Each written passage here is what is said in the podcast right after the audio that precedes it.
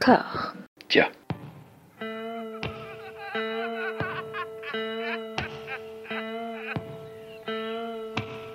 And now for something completely different. Would you like to talk about the meaning of life, darling? Sure, why not? Philosophy for two? Right. Provided the movement never forgets that it is the unalienable right of every man or woman or woman to rid himself or herself or herself. Agreed. Thank you, brother or sister or sister. Where was I? I think you finished. Oh, right. I don't want to talk to you no more, you empty-headed animal food trough whopper. I fart in your general direction. Your mother was a hamster and your father smelt of elderberries. Bonjour et bienvenue à toutes et à tous dans Discordia, le podcast qui tente d'aplanir le débat qui ronge la pop culture de l'intérieur dans une conversation apaisée. J'ai la joie d'être rejoint dans cet épisode par Mathieu, courageux et résilient Mathieu. Comment ça va mon aimé? Ça va super bien. J'adore parler de Tarkovsky, ça va être génial. Ah là j'ai un peu spoilé. Tou- Toujours à spoiler le, le sujet, mais c'est pas grave. C'est pas grave, c'est formidable. C'est un secret pour personne, la période actuelle est propice au visionnage, au rattrapage de grosses lacunes inavouables pour les cinéphiles, et à la faveur d'une nouvelle mise à disposition en ligne de sa filmographie, on a donc profité tous les deux hein, pour enquiller tout Tarkovsky. Alors, mea maxima culpa de mon côté, je n'avais vu jusqu'ici que la partie science-fiction de son œuvre, donc Solaris et Stalker. Et toi donc, petit chérubin malin? Et moi, et moi, et moi. Euh, moi, j'avais quasiment tout vu. Ah là. Après, c'est pas, bah, honnêtement, c'est pas très compliqué. Il y a que 7 films. Enfin, 8 si tu comptes son documentaire, quoi. Euh, soit c'est une, enfin, soit c'est un raté. En fait, c'est un truc que, que, que t'as toujours essayé d'aller chercher, euh, Tarkovsky, mais mais qui t'a toujours échappé. Soit, en fait, une fois que t'as plongé dedans, c'est assez simple pour tout faire. Je m'étais mis en tête de les voir au cinéma, en fait. Ouais. Pour justement garder le- le- l'expérience de la salle, parce qu'apparemment, en plus, enfin, tout le monde disait que c'était le réalisateur, un des réalisateurs qu'il fallait absolument voir en salle, sinon son cinéma perdait de, son, de sa saveur, etc. Donc je m'étais, euh, j'en avais vu 4 ou 5, je crois. Pardon. Et, euh, et au final, euh, bah, je j'ai pas pu tous les voir, donc du coup, je, je me suis rattrapé sur les autres. euh, je les ai regardés, non pas en salle, mais, euh, mais sur ordinateur, quoi. Voilà. C'est un cinéaste qui souffre, quand on n'a pas vu ses films, de sa réputation de faire des films assez lents, assez contemplatifs, en plan séquence, euh, vraiment étirés. Et euh, j'ai mis beaucoup, beaucoup de temps à m'y mettre. Et c'est la faveur d'une commande pour euh, euh, le journal SoFilm, pour ne pas le citer, qui, qui se reconnaîtra du coup. Euh, j'ai vu Solaris pour écrire un, un- un papier, un top 10, je crois, sur les, les 10 films dans l'espace ou quelque chose comme ça. Mhm. Et, et j'ai pris une grosse clacasse. Je dois, Ah je, oui, je dois bien avouer. Ouais, ouais, ouais. ouais. Ouais. J'ai trouvé ça incroyable. Alors effectivement, il y a, il y a- il y a tout, tout ce qu'on pouvait redouter entre guillemets, c'est-à-dire qu'effectivement, c'est un film qui est très long, euh, avec des plans qui prennent leur temps, une ambiance qui met son temps aussi à s'impré- à à t'imprégner, à te, à te tarabuster vraiment euh, tout de l'intérieur. Mais euh, ouais, ça a été une sacrée expérience. Après, j'ai enquillé sur Stalker, Stalker qui est plus dur. Ah bah tu vois, moi c'est l'inverse. Ma porte d'entrée c'était Stalker. Ouais. Et alors que justement j'avais entendu parler de Solaris, Solaris quand j'étais ado, donc Mhm. euh, je sais pas, au début des années 2000, euh, on va dire. Euh, en plus ça s'était revenu en comme un boulet de canon parce qu'il y avait le, le Solaris de Soderbergh qui, qui faisait que les gens reconnectaient ça à, à celui de Tarkovsky, donc du coup tout le monde parlait de ah Solaris de Tarkovsky, c'est génial, c'est un chef-d'œuvre de la science-fiction, machin, mais il était quasiment impossible de le voir. Hmm. Euh, et moi j'ai grandi, euh, je sais pas, entre 5 7 ans, euh, bah, sans voir aucun film de, Sol- euh, de, de Tarkovsky parce que c'était euh, impossible de les voir à l'époque. Enfin, fallait aller en salle, mais il y avait quasiment personne qui les programmait. Tu pouvais pas les trouver en vidéoclub, tu pouvais pas les trouver en médiathèque, etc. Enfin, parce que je, je viens de la province, désolé, donc du coup c'est pas facile de trouver des, des films. Mais hein. moi aussi, hein, Voilà, non, je sais, c'est pour les, c'est pour les, les gens qui écoutent. j'y suis toujours d'ailleurs. Et moi, ça a été une chimère, quoi. Et au final, je suis rentré par Stalker. En 2007, je l'ai vu au cinéma. Il a été programmé au, au Jean Vigo, euh, un cinéma qui, qui n'existe plus aujourd'hui, mais qui était super, à Bordeaux. Et, euh, et quand je l'ai vu, là, je me suis, moi, je me suis pris une énormissime claque. Alors, en, en effet, c'est euh, difficile d'accès, on va dire, comme film, de, de prime abord, mais, mais, mais, en, mais en vrai, tu te fais happer par le truc.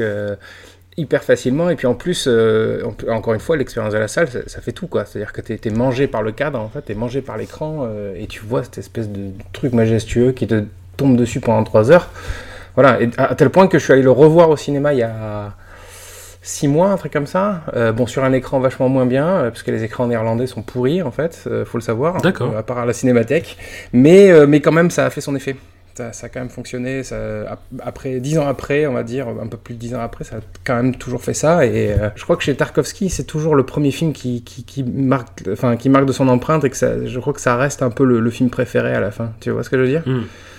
c'est que c'est celui qui t'a fait rentrer dans Tarkovsky qui, qui, qui finalement reste celui qui, auquel tu seras euh, attaché euh, avec le, le plus grand Bah oui, je vais, je vais, je vais pas te donner tort. Hein.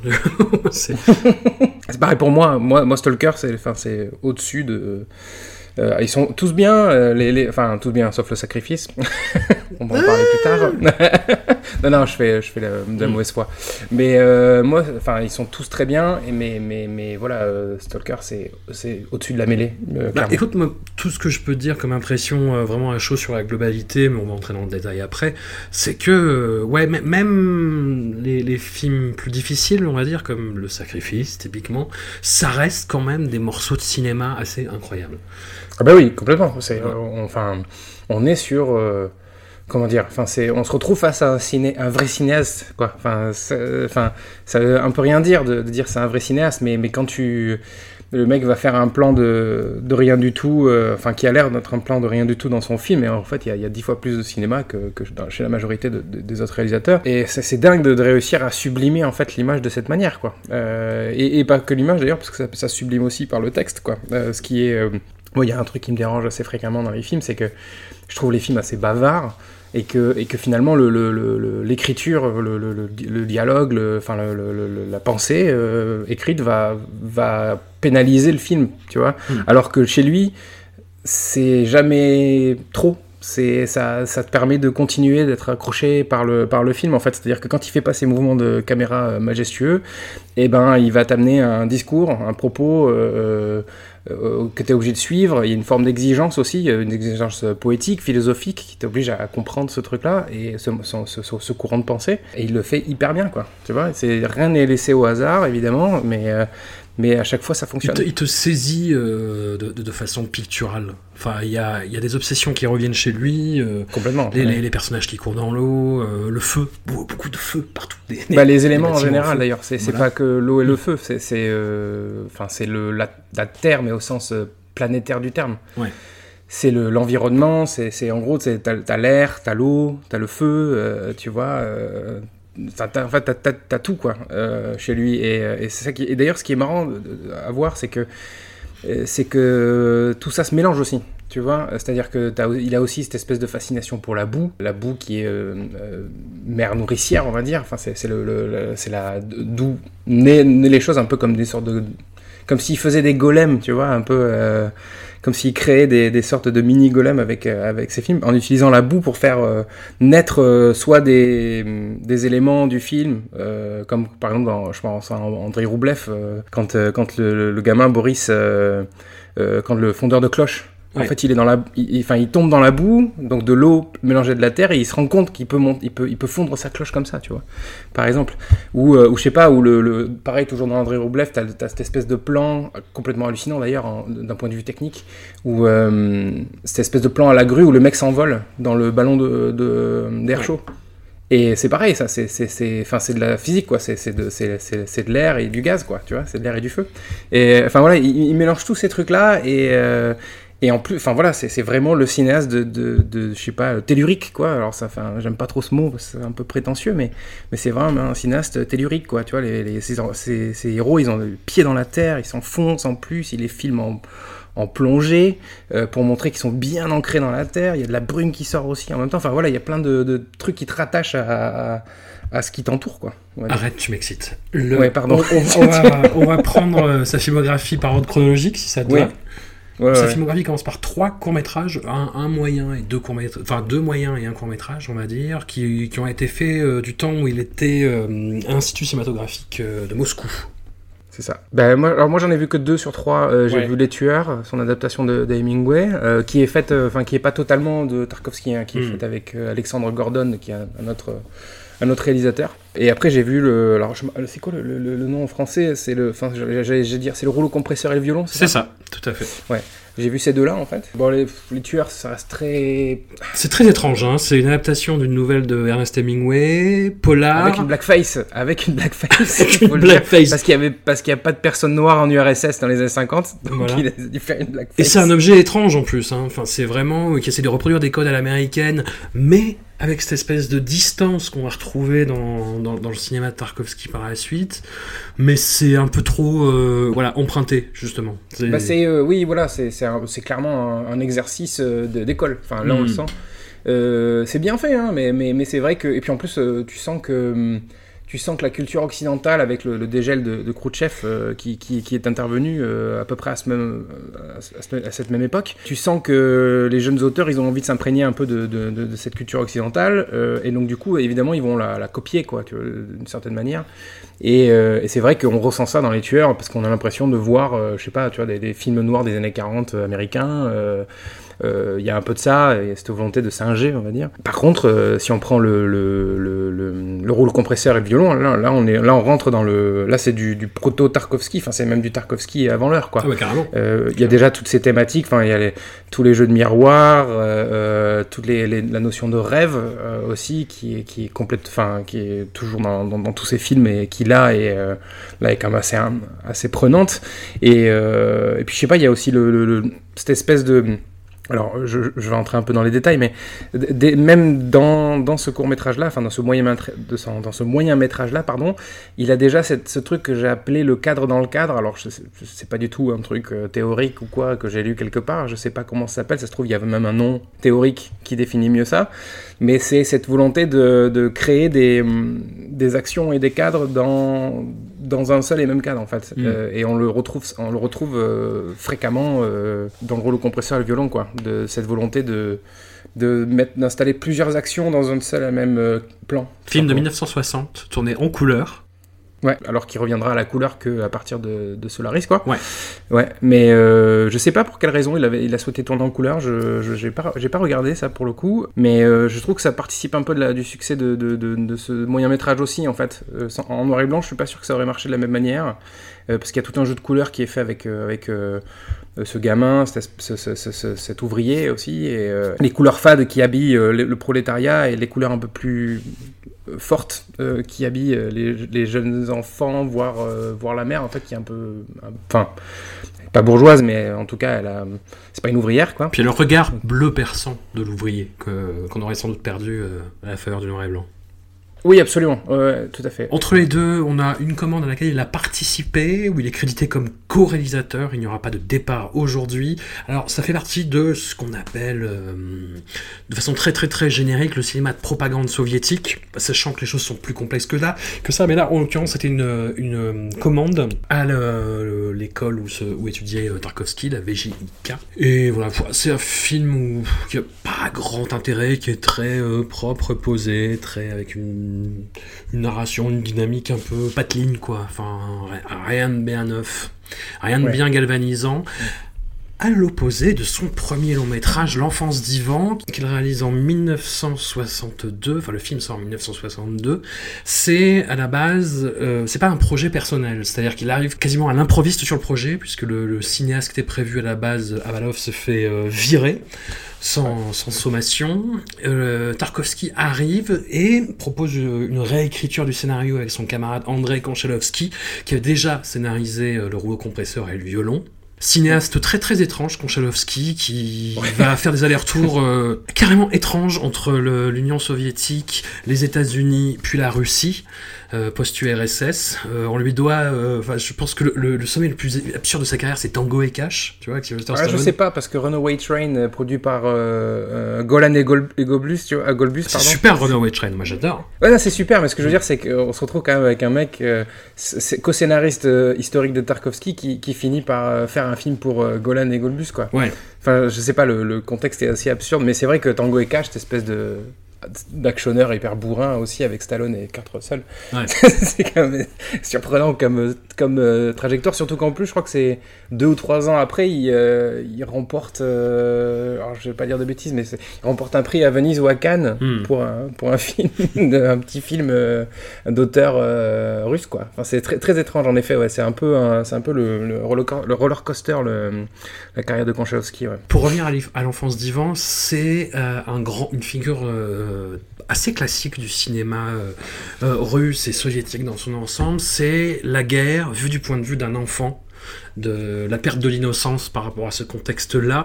Dans ce domaine, moi j'ai une référence que beaucoup de, de personnes ont, je pense, c'est Requiem pour un massacre d'Elem Klimov, qui était réalisé euh, 23 ans plus tard. Alors c'est un peu différent quand même, parce que de par, de par, les, de par les personnalités de, de- des réalisateurs, en fait. Klimov, c'est un vrai dissident, c'est un Mm. mec qui, qui, qui, euh, qui dit fuck le régime euh, depuis le début, et qui d'ailleurs en souffre énormément, puisqu'il n'arrive pas à faire ses films euh, en raison de ça. Et ça se sent dans, dans, Requiem pour un massacre, notamment, on, enfin on voit, et puis il y a énormément de violence, enfin il y a une vraie souffrance, quoi, alors que l'enfance d'Ivan, c'est c'est une on va dire, c'est plus, ça reflète plus le, le- le- le- la personnalité de Tarkovsky dans le sens où euh, euh, c'est pas un dissident, c'est pas un apparatchik, c'est un mec qui est au-dessus de ça, c'est un mystique quoi. Il, est- Mm. il, il veut pas, il veut pas prendre part euh, à toutes ces espèces de de, batailles éphémères quoi euh, qu'on va qu'on va lui qu'on va lui offrir c'est-à-dire euh, comment dire la guerre enfin ces, choses particulièrement réalistes euh, qui, qui, qui ancrent dans, le, dans, une véritable réalité ça ça l'intéresse pas quoi. Alors que il, préfère d'ailleurs même dans l'enfance d'Ivan hein, qui est donc comme tu disais un film de guerre vu par les yeux d'un enfant il préfère se concentrer sur l'aspect comment dire élégiaque on va dire de, la guerre et, de construire un un personnage euh, de Ivan euh, qui, qui est animé par, euh, plus par la vengeance en fait, plus que détruit par la, par la violence. Hmm. Je sais pas si ça, ça- ça fait sens, tu vois, mais ce qu'il reproche euh, à la guerre, c'est pas d'avoir tout détruit. Et ce qu'il reproche à la guerre, c'est de lui avoir pris ses souvenirs, quoi. De lui avoir pris son bonheur, en fait. Euh, et il va chercher à, à se venger pour Tout ça. le cinéma de Tarkovsky va se construire autour de, ce- de ces allers-retours, en fait. Entre euh, bah, cette mélancolie du passé, ce, ce quelque chose inatteignable qu'on ne pourra plus jamais revivre et qu'on essaye de se remémorer euh, malgré le- le- les, les coups de boutoir du quotidien, en fait. Et, et l'enfance d'Ivan, je t'avoue, m'a cueilli. C'est-à-dire, sur le moment, moi, je m'entendais vraiment... euh, bah, je craignais de, de faire la comparaison avec Requiem pour un massacre, qui est un des films les plus redoutables sur, le, Ouais. sur la guerre jamais tourné. Mais là, le point de vue, ouais, comme tu le disais, est autre en fait. On, on se situe vraiment euh, sur plusieurs pas de côté par rapport à cette démarche-là. C'est comme si le protagoniste de Requiem pour un massacre avait assimilé quelque part tout ce qu'il a vécu et qui tendait vers autre chose en fait. Oui, et puis, la, et puis la guerre, on la voit quasiment pas finalement dans Ouais. le film. Ça qui est, ça qui est bien fait aussi, c'est que, c'est que la, la guerre, c'est un, un- un- c'est une toile de fond. C'est pas, euh, c'est pas le, le, le, le nerf de la guerre justement Mm. euh, du film. C'est pas du tout ça. Euh, L'enfance d'Ivan, c'est sur, sur Ivan et Ivan, c'est un soldat. Et puis, puis voilà, ça s'arrête là en fait. Il y a pas de, il essaye bien de d'in- d'installer une sorte de, de- il y a une seconde, une seconde histoire qu'il installe avec le, le, lieutenant là de, de- avec qui Ivan euh, tra- enfin, travaille quoi. Euh, et, la jeune fi- infirmière mais mais bon t'as l'impression qu'il fait ça pour un peu pour euh, comment dire pour flatter le, le Goskino ou le Goskino qui est donc le- le- le- l'équivalent du CNC euh, sous l'Union soviétique on va dire. Et encore et, euh, non il faisait aussi euh, office de censure hein, donc Ouais. voilà. Mais enfin en gros c'était l'organisme qui gérait toutes les toutes les sorties de toutes les productions et les sorties de, de cinéma du RSS voilà. Je pense qu'il a vraiment fait ça pour pour un peu leur donner un os à ronger. Tu vois ce que je veux dire? Hmm. et que lui préférait se concentrer carrément sur Ivan qui donc euh, euh, essaye de, bah, de traverser cette rivière en fait. C'est que ça, hein, le- l'enfance d'Ivan, euh, c'est un, c'est un enfant qui essaie de traverser une rivière en tant qu'éclaireur de l'armée soviétique sur le front, mais c'est simplement passer une rivière. Sacré morceau de cinéma encore, encore quand même là. Oui, puis en plus, t'en parlais tout à l'heure, le, le- le- fait qu'on fasse des allers-retours constamment entre le passé et le, le- présent, donc le, le- fait que les protagonistes soient, euh, dans, tout le cinéma Tarkovsky, soient complètement euh, obnubilés par, euh, par cette idée du souvenir, euh, et de plus jamais ne plus pouvoir le, le, le- le- le, palper, quoi. Et, et je trouve que les, les scènes...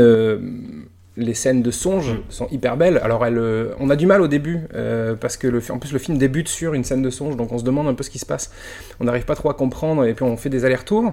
Puis après, ça s'installe un peu plus facilement, et puis, et puis le- la façon dont il les amène, c'est extrêmement bien fait. Enfin, il y a une maturité ha- hallucinante de la part d'un d'un réalisateur qui a, euh, que je dise pas de bêtises, parce qu'il est né en 34, donc il a 28 ans quand il fait ce film-là, et c'est son premier long métrage. C'est complètement hallucinant d'être capable de faire ça. Puis directeur d'acteur, en fait, dès ses deux premiers films, même dans Les Tueurs, ça, ça- ça joue très bien. Oui, absolument. Ouais, ce qui, ce qui est pas, ouais, ce qui est pas Et gagné. là, le, le- jeune acteur de, enfin l'interprète d'Ivan est incroyable. Ouais, c'est bah, c'est celui qui jouera le, le- le Boris, le fondeur de cloche dans, dans Roublev d'ailleurs, euh, Mhm. plus tard. Euh, ouais, ouais, il est, il est sublime. Euh, c'est- et c'est Konchalovsky qui l'a trouvé, euh, du coup, cet acteur dont je me rappelle plus le nom. Je vais le Nikolai retrouver. Non, je- Bourlaïev. Très bien, Voilà. absolument, c'est ça, voilà. Mais euh, non, non, c'est c'est il, est- il est hyper bon parce qu'en plus c'est compliqué de faire jouer un enfant toujours, hein, Ouais. c'est c'est toujours plus, plus dur et lui il arrive hyper bien. Je, je sais pas comment ils l'ont ils l'ont dé- déniché, mais euh, ce que tu avais pas dit c'est que, enfin, aussi, est-ce que tu l'as dit euh, que c'est le chef op, enfin c'est le Non. chef opérateur du film Vla- Vladimir, Vladi, attends comment il s'appelle, Vadim Youssef pardon, qui le rencarde sur le film pour qu'il puisse venir faire l'enfance d'Ivan. Et en fait, Vadim Youssef, c'est le chef opé- opérateur qu'il avait utilisé sur le rouleau compresseur et, euh, et le violon. Donc, même quand il était même pas dans, la place, il installait déjà un peu ses relations, etc. Et puis Youssef, il continuera de travailler avec lui euh, jusqu'à la préparation du miroir, tu vois. Donc, il, il trouve déjà ses- sa famille de cinéma, on va dire, euh, dès ce film-là. Et c'est aussi le signe d'un, enfin, je sais pas, d'un d'un mec qui sait ce qu'il fait, c'est ce qu'il veut, Ah bah, quoi. Carrément. Carrément, et en parlant de savoir ce qu'on veut, son prochain film, Andrei Roublev, sort 4 ans plus tard, 4 ans d'écriture. Euh, Ouais. Très, très, très sourcé, documenté, inspiré, coécrit avec donc euh, toujours euh, Andrei Konchalovsky, euh, sur la vie d'un iconographe de la Russie médiévale, Andrei Roublev, donc, qui va sortir de son monastère et se confronter au monde extérieur à travers une série de différents tableaux, on peut appeler ça comme ça. C'est une œuvre monumentale de euh, 2h30 à 3h, selon 3h20 selon les versions. C'est entre 3h à 3h20, ouais. C'est entre Ouais, 183 minutes et, euh, et 200 et quelques. Moi, j'avoue que le- le- les, les sujets et les thématiques du film, le, toute cette appréhension du mysticisme, c'est quelque chose qui à la fois me fascine et me laisse tout à fait froid. Le film est très froid, est très dans cette, euh, ce que tu disais, cette, cette acception tellurique. On est vraiment dans la boue, on est vraiment dans une ambiance médiévale. Enfin, moi, je suis toujours admiratif des films qui arrivent à retranscrire vraiment cette impression-là. Ça, et voilà, c'est un film qui a imprégné euh, tout le cinéma russe à venir. Tu vois, un film comme euh, Il est difficile d'être un dieu d'Alexei German. Ouais. Bah ouais, j'ai vu André Roublev, j'ai fait euh, ah oui d'accord, ok. Donc ça vient quand même beaucoup de là. Voilà, puis deux, enfin deux, trois autres choses aussi. J'avoue que je suis à la fois fasciné et à distance du film. Alors, ouais. C'est un, un de ceux que tu t'apprécies le moins, sans doute, euh, André Roublev. Mais moi, c'est l'inverse. Moi, je trouve que c'est justement euh, sublime. Et euh, autant, euh, désolé, hein, j'ai encore tapé sur le sacrifice, mais autant le sacrifice qui, qui est relativement plus court, on le sent passer, alors que Roublev, ça dure 3 heures et, euh, Mm. et on est complètement emporté par ce truc-là. Alors, moi, c'est pareil. Hein, je suis pas. normalement, je suis. Enfin, habituellement, je, ça m'intéresse pas les thématiques de. Enfin, mystiques, on va dire, de, qui, qui animent le cinéma parfois. Ça, c'est pas, c'est pas trop mon truc, mais, mais chez Tarkovsky, ça prend une toute autre saveur, Mm. en fait. C'est ça qui est, ça qui est dingue, c'est que, et encore une fois, le, le fait justement de, de, de planter ces, ces, ces, ces personnages dans la terre, quoi, de, de, les, euh, mais, mais de les, faire regarder en haut, en fait, qui cherchent le, le, divin. Enfin, euh, je trouve ça hyper, hyper beau, en fait. Il arrive à, justement à, en plus, à mélanger ça avec euh, une forme enfin, de- du, du christianisme orthodoxe, il, a, il a mélange ça avec du paganisme. Il arrive, il arrive quand même à, à- à apporter justement à faire que le mysticisme n'est pas euh, une seule euh, euh, église à défendre. Enfin, tu vois ce que je veux dire? Mm. Et- Bah, il, arrive, il arrive à un espèce de syncrétisme qui questionne plus l'éthique et la philosophie que la spiritualité en tant que telle en fait. Exactement, et, et, et, et, c'est un truc, enfin c'est une thématique qu'on retrouve fréquemment euh, euh, euh, chez Tarkovsky dans quasiment tous ses films, c'est-à-dire que c'est plus le, lui ce qui l'intéresse, on va dire, c'est c'est de hum, c'est de défendre le, le, le, croyant, Hmm. mais, mais pas le croyant, euh, le croyant au sens euh, euh, religieux du terme, mais c'est celui qui, qui a la foi en quelque chose, qui va, comme on va le trouver dans, dans Stalker par exemple, où, où le personnage de- du passeur c'est le croyant, les autres sont, sont, sont, sont, des sceptiques euh, au possible, et sont des, ou, ou des, ou des nihilistes, et lui croit croit à cette zone, enfin bon là je fais, un- je, fais un, je, je dérive un peu, mais et, euh, et- et ce sont des personnages qu'on va retrouver, et Andrei Roublev il est comme ça aussi, ou euh, même le même Ivan dans l'enfance d'Ivan il croit en quelque chose, et en fait il va, il, il va tou- toujours avoir cette espèce de, euh, ce- cette volonté de, de de défendre le- le- l'homme pur, quoi, en Mm. fait. Euh, D'une certaine manière, cette espèce d'homme pur qui n'est pas euh, parasité par les mensonges, qui n'est pas parasité par le, euh, phagocyté par, euh, rongé par, par les atermoiements de la vie, tu vois. Pour moi, euh, André Roublev, c'est vraiment le, parangon de, ce personnage-là, quoi. Euh, cette espèce de, moine absolu qui, est persuadé qu'il peut sauver euh, le monde par la beauté de l'art. Tu vois, qui, est une entreprise qui est complètement vaine et en plus qui est enfin, vouée à l'échec dès le départ. Et lui, il y va quand même, quoi. Tu vois, et je, trouve ça absolument magnifique. Et, ça, ça va te plaire, François, parce que ça, ça, me ça, ça fait une, une connexion directe avec L'idiot de Dostoïevski, qui était donc le, le, le roman préféré de Tarkovsky, et qu'il a essayé d'adapter euh, à plusieurs reprises. Il a jamais, ré- il y est jamais parvenu, tu vois. Et euh, en fait, c'est à chaque fois, il essaye de reproduire des idiots, mais euh, des, des hommes purs, des hommes qui essayent de, des hommes bons, euh, mais qui sont, qui évoluent dans des, des mondes. Ah oui, justement, et qui se distingue par rapport à ça. Et c'est un des aspects qui n'a pas plu à la censure soviétique. C'est le premier film qui a des, des- de Tarkovsky, il y a des désagréments.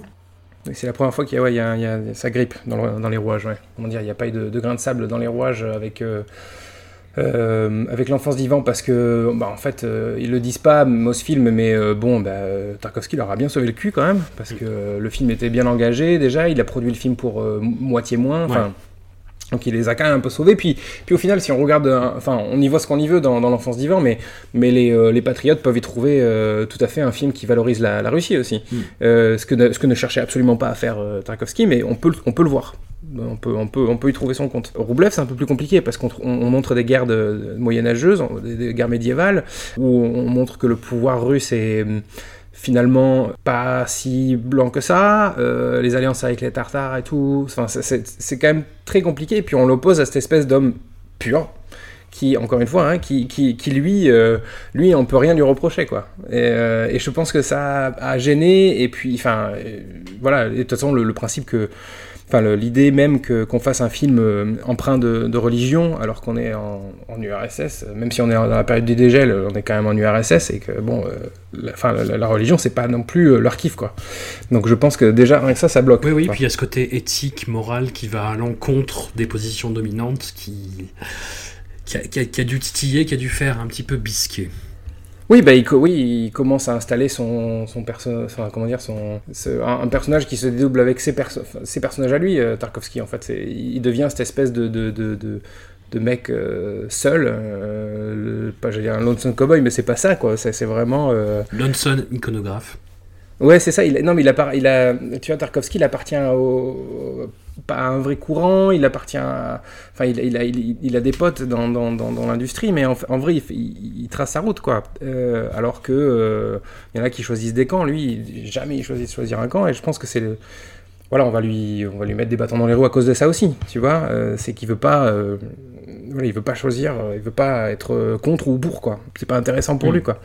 Après, il y a aussi le, le fait que le film est quand même très violent, enfin très violent. Moi, j'ai été quand même bluffé.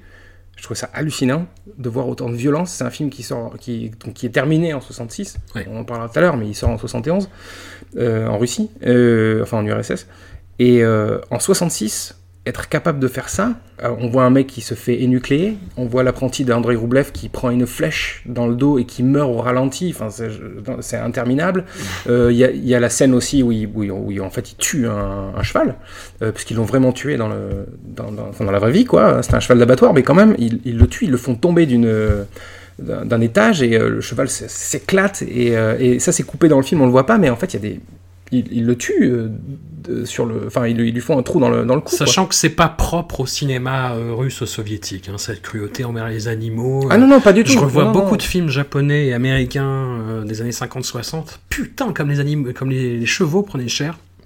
Ah, absolument, euh, surtout, euh, surtout aux États-Unis, avec euh, tous les westerns qui tournaient, euh, je peux dire que, Hmm. volontaire ou pas, Euh, les chevaux, ils prenaient cher, quoi, évidemment. Mais, euh, mais ouais, mais, mais pour revenir, c'est enfin la, la véritable violence, quoi, de, de- du, du film, en fait, c'est ça qui est, ça qui. Moi, moi, ça m'a de, voir des trucs comme ça aussi, de la violence graphique frontale, euh, je trouve que c'est quand même assez couillu de la part de, Tarkovsky, quoi.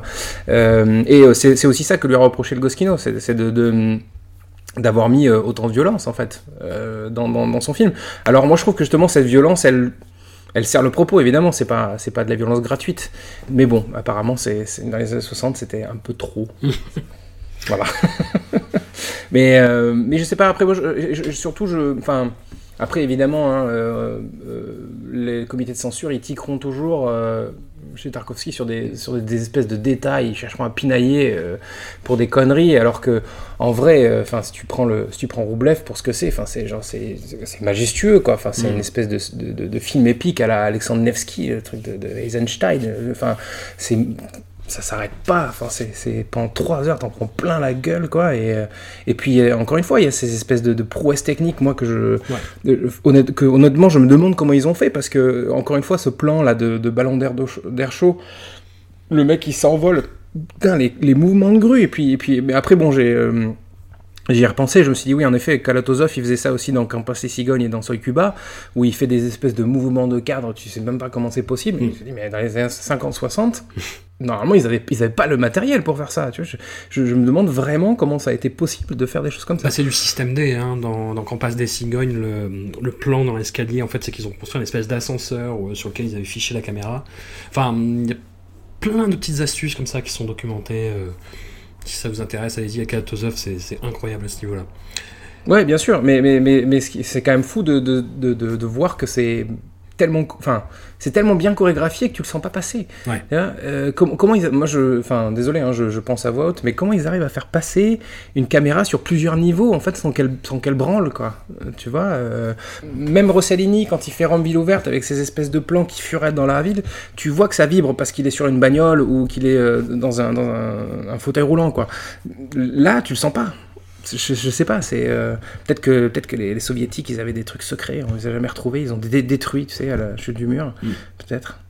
Petite ouverture vers le film de genre avec le film suivant, Solaris, 1972, retour à la couleur pour Tarkovsky. Première immersion dans la science-fiction, adaptation d'un roman de Stanislas Lem, euh, grand auteur de, de SF s'il en est. euh, dans les autres adaptations un peu prestigieuses qu'il y a pu y avoir récemment, il y a eu Le Congrès d'Harry Folman.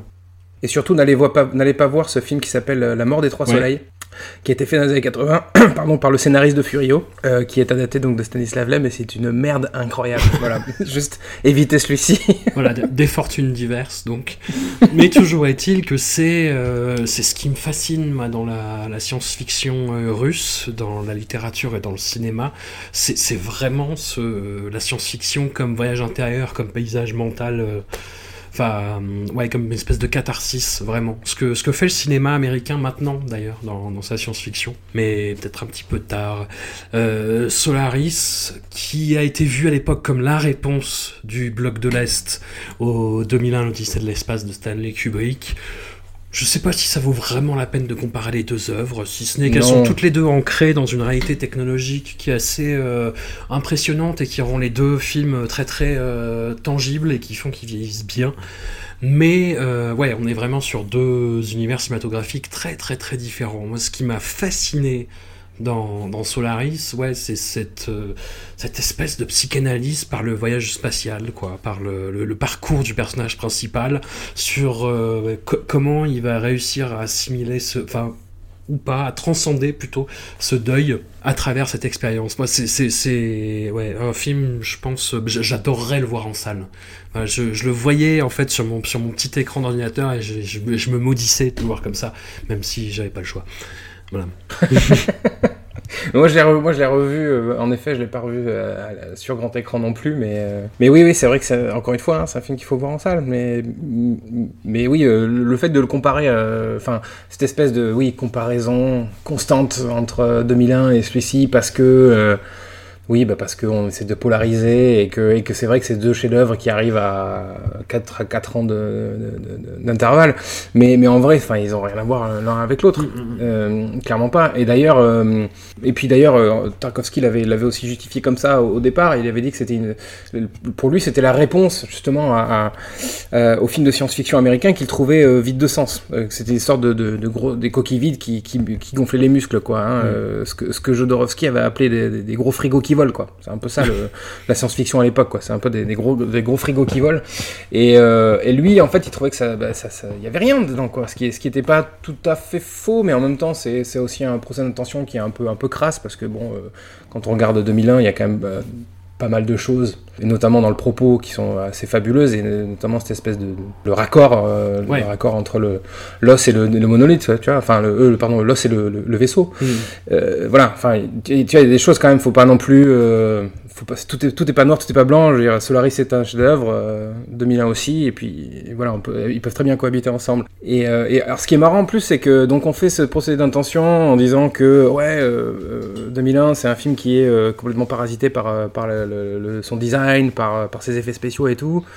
Euh, ben en fait, je trouve que justement, quand on regarde Solaris, euh, eh ben, on peut tout à fait se passer de toute cette partie euh, science-fiction qu'on essaye de, comment dire, de contextualiser, c'est-à-dire on, fait un vaisseau, il faut que le vaisseau soit un vaisseau de science-fiction.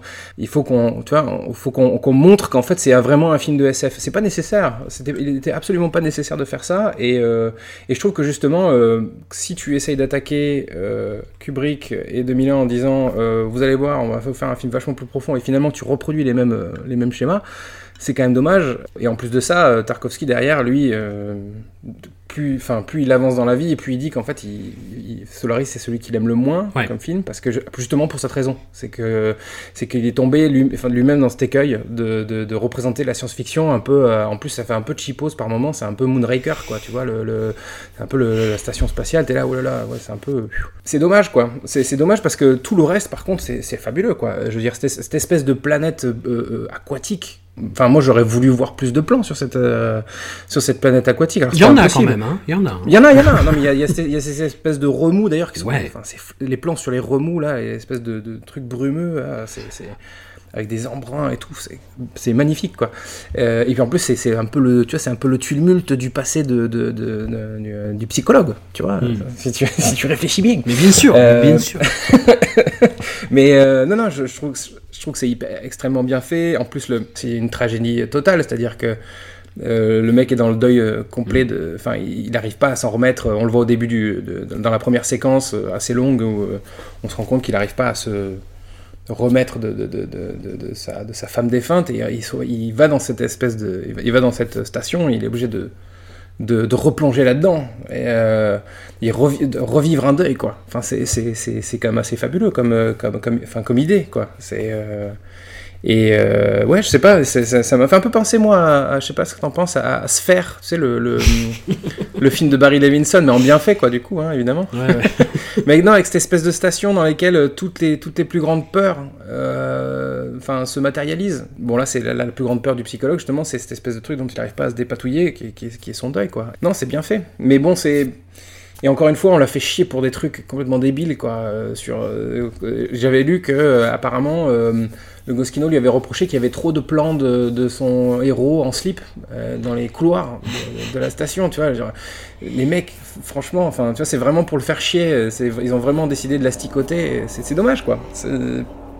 Parce que ça, encore une fois, on passe, on passe outre le, le- le véritable aspect. Bah, le. Goskino, ça fait la fusion entre. euh, c'est un mélange entre la MPA, euh, c'est-à-dire la comité- commission de classification des films aux États-Unis, qui peut faire chier un film sur là, il y a un centilitre de sang en trop qu'il faudrait effacer numériquement. Ouais, ouais, et euh, où il donne des notes complètement absurdes, tu vois, euh, et que du coup certains réalisateurs arrivent à contourner maintenant, tu vois. Et euh, le, le- le comité chinois contemporain, Mm. tu vois, qui peut faire des, des remarques aussi, qui est très axé justement sur euh, des, des détails insignifiants, mais qui pour eux est- sont très signifiants. Enfin bon, bref. C'est tout, tout, tout ça est absurde.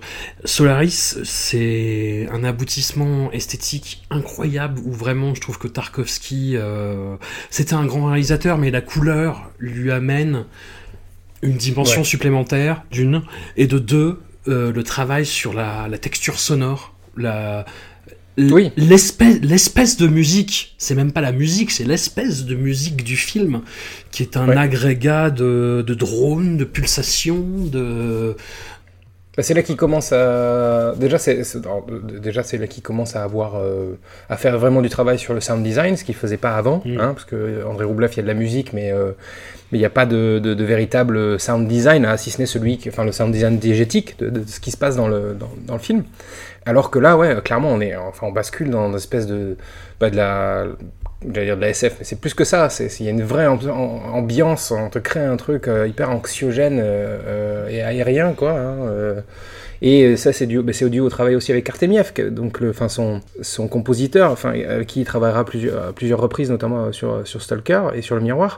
Et, aussi, il décide de basculer de. alors, il continue d'utiliser de la musique classique, euh, évidemment, mais, euh, mais il bascule carrément sur, euh, bah, sur de la musique électronique, quoi. Hmm. Et, et forcément, bah, quand tu amènes de la musique électronique, en plus à cette époque-là, en en 1972, où on en est au, bab- au balbutiement de, de la musique euh, électronique, c'est-à-dire qu'il y a déjà des travaux qui ont été faits en musique concrète, mais, mais la, la vraie musique électronique euh, euh, populaire, on n'existe pas, et donc du coup, c'est forcément de, c'est de la musique de scientifique, quoi, Hmm. euh, d'une certaine manière. Et, et ça, ça joue vachement, vachement, en effet, pour le- l'ambiance du film. film quoi. incroyable, vraiment, film incroyable, comme le suivant. Mais on n'a pas raconté l'histoire de Roublev euh, sur euh, ce qui s'était passé, qu'il était sorti en 71, qu'il était... euh, la censure de 5 ans, et- parce qu'il y avait en plus cette histoire complètement folle de, de Festival de Cannes. Ils ont montré le film à Cannes, ils ont, ils ont accepté de montrer le film à Cannes, mais ils ont dit d'accord, mais pour une séance euh, le jour de la clôture et à 4h du matin. Ils ont juste une histoire de lui casser les couilles, quoi. Mais bon, j'y reviendrai sur les autres trucs de, de censure, en fait, parce qu'on va encore en, en parler. Les ordures. bah, on va en parler avec le film suivant, Le Miroir, donc en 1975. Film au autre sommet, je trouve, vraiment de, de sa filmographie.